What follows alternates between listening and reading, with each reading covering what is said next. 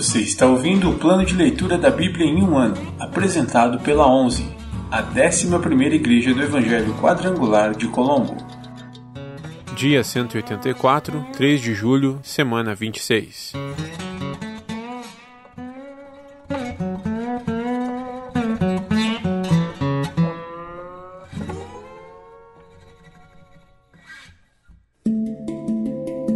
Novo Testamento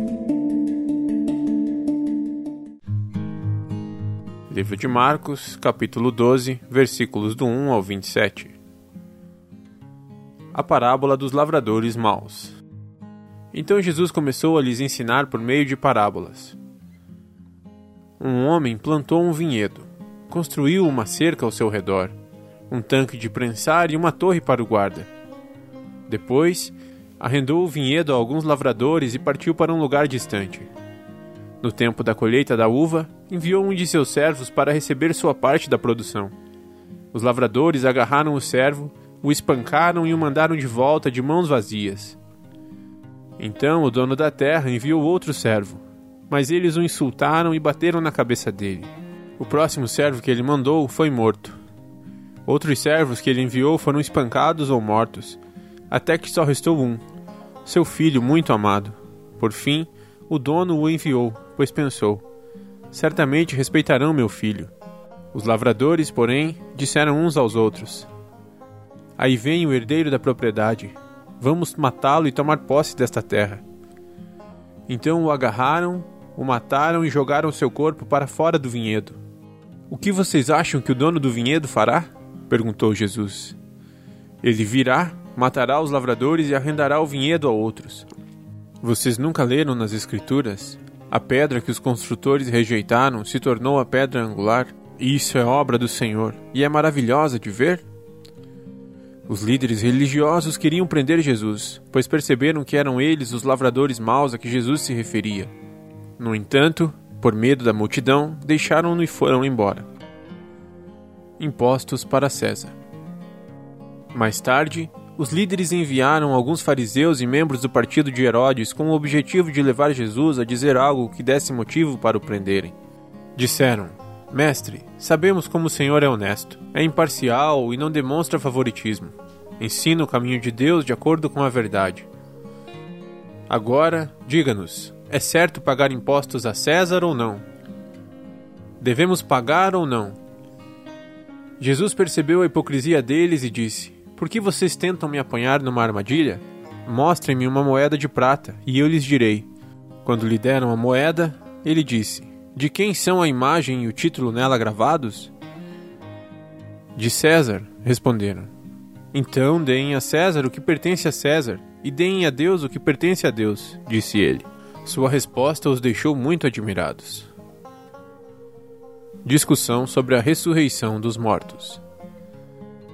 Depois vieram a Jesus alguns saduceus, líderes religiosos que afirmam não haver ressurreição dos mortos, e perguntaram: Mestre, Moisés nos deu uma lei segundo a qual, se um homem morrer sem deixar filhos, o irmão dele deve se casar com a viúva e ter um filho que dará continuidade ao nome do irmão. Numa família havia sete irmãos. O mais velho se casou e morreu sem deixar filhos. O segundo irmão se casou com a viúva, mas também morreu sem deixar filhos. Então o terceiro irmão se casou com ela. O mesmo aconteceu até o sétimo irmão, e nenhum deixou filhos. Por fim, a mulher também morreu. Diga-nos, de quem ela será esposa na ressurreição? Afinal, os sete se casaram com ela. Jesus respondeu: O erro de vocês está em não conhecerem as Escrituras nem o poder de Deus. Pois, quando os mortos ressuscitarem, não se casarão nem se darão em casamento Nesse sentido, serão como os anjos do céu. Agora, quanto a haver ressurreição dos mortos, vocês não leram a esse respeito nos escritos de Moisés? No relato sobre o arbusto em chamas? Deus disse a Moisés: Eu sou o Deus de Abraão, o Deus de Isaac e o Deus de Jacó. Portanto, ele é o Deus dos vivos e não dos mortos. Vocês estão completamente enganados.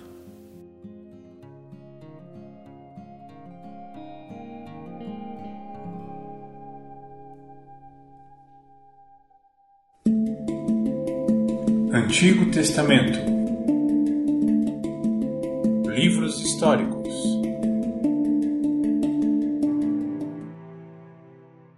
Primeiro livro dos Reis, capítulo 3. Salomão pede sabedoria. Salomão fez um acordo com o faraó, rei do Egito, e se casou com uma das filhas dele. Trouxe-a para morar na cidade de Davi até terminar a construção do palácio real, do templo do Senhor e do muro ao redor de Jerusalém. Nessa época, o povo de Israel oferecia sacrifícios nos altares das colinas de suas regiões, pois ainda não havia sido construído um templo em honra ao nome do Senhor.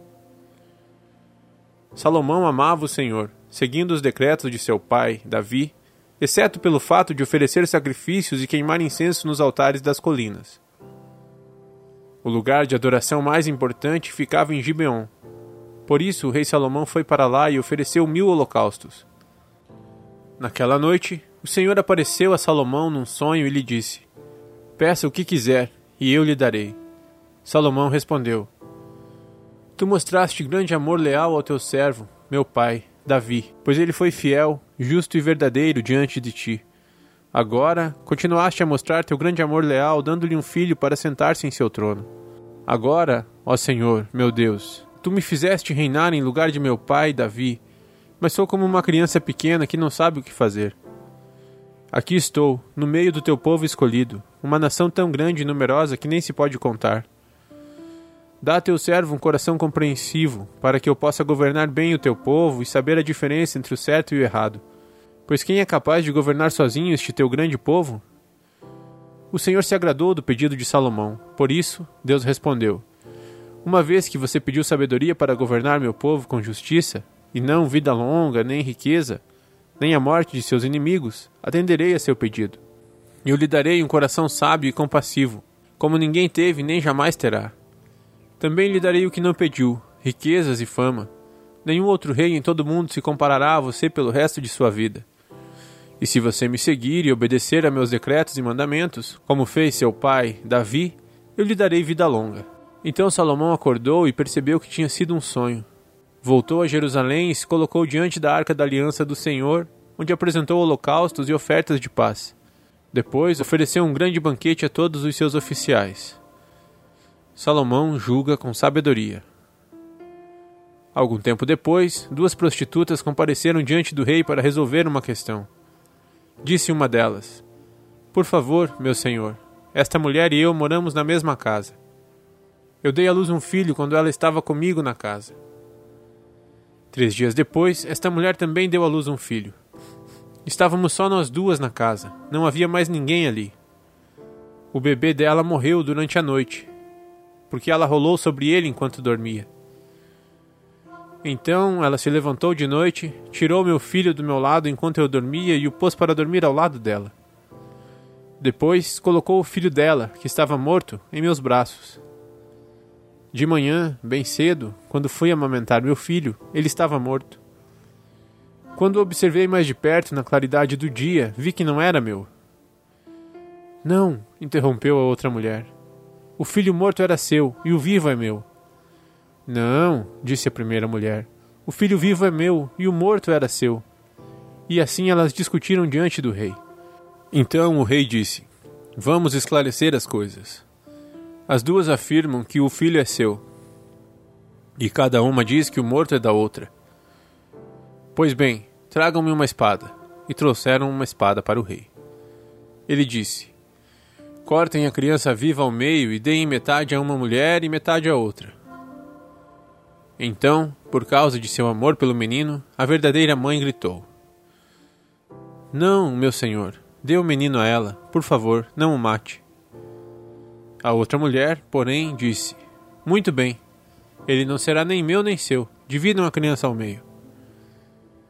Então o rei disse: Não matem o bebê.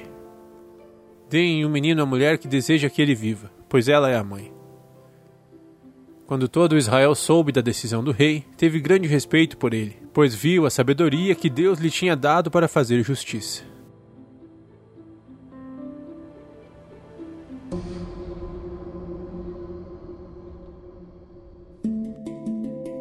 Profetas menores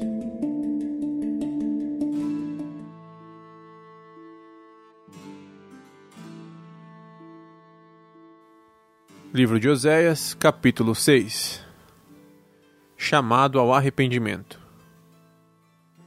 Venham, voltemos para o Senhor. Ele nos despedaçou, agora irá nos sarar. Ele nos feriu, agora nos fará curativos. Em pouco tempo nos restaurará. E logo viveremos em Sua presença. Ah, como precisamos conhecer o Senhor! Busquemos conhecê-lo. Ele nos responderá, tão certo como chega o amanhecer ou vêm as chuvas da primavera. Ó oh, Israel e Judá, que farei com vocês? Seu amor se dissipa como a neblina da manhã e desaparece como um orvalho à luz do sol.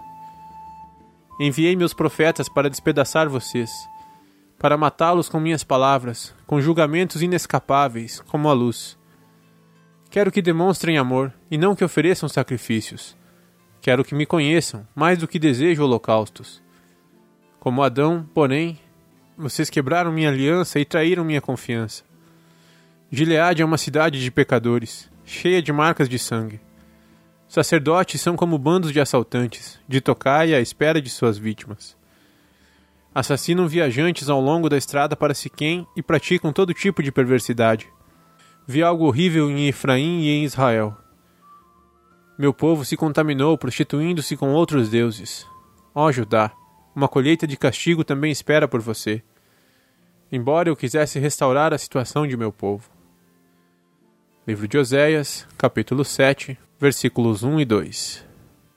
Israel ama a maldade. Desejo curar Israel, mas seus pecados são grandes demais. Samaria está cheia de mentirosos. Há ladrões do lado de dentro e bandidos do lado de fora. Seu povo não percebe que eu o observo. Está cercado por seus atos pecaminosos, e eu vejo todos eles.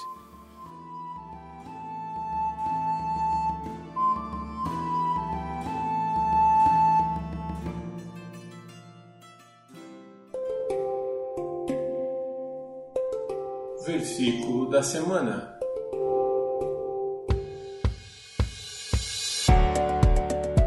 Pois misericórdia quero, e não sacrifícios, e o conhecimento de Deus mais do que os holocaustos. Oséias 6, 6 Pois misericórdia quero, e não sacrifícios, e o conhecimento de Deus mais do que os holocaustos. Oséias 6, 6 Pois misericórdia quero, e não sacrifícios, e o conhecimento de Deus mais do que os holocaustos. Oséias 6, 6